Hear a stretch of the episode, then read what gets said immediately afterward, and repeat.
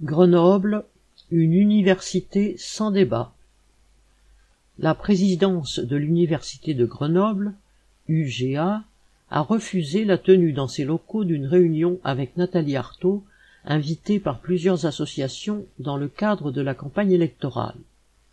Ce refus a été justifié par une vague référence à une circulaire de Castex qui voudrait que les candidats ne puissent se rendre dans les services publics, dont les universités, au nom du respect de leur neutralité entre guillemets. D'autres présidents d'universités ont pris des mesures de même nature à l'encontre des réunions à caractère politique. Qu'une telle circulaire existe est révélateur. Il n'y a pas si longtemps, des débats étaient régulièrement organisés dans la plupart des universités. Celle de Grenoble a même accueilli l'université d'été du mouvement de Mélenchon à trois reprises, de 2012 à 2014. Désormais, si le gouvernement veut dicter quelles idées peuvent être discutées et où, c'est en soi un cours magistral donné à tous les étudiants sur sa conception du débat politique.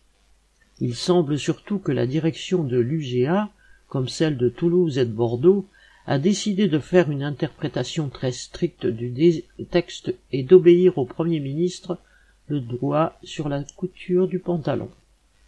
D'autres universités, n'ont visiblement et heureusement pas appliqué la circulaire de la même manière, et des réunions avec Nathalie ont pu se tenir ces dernières semaines dans des facultés à Lyon, Lille ou encore Nantes. Correspondant Hello.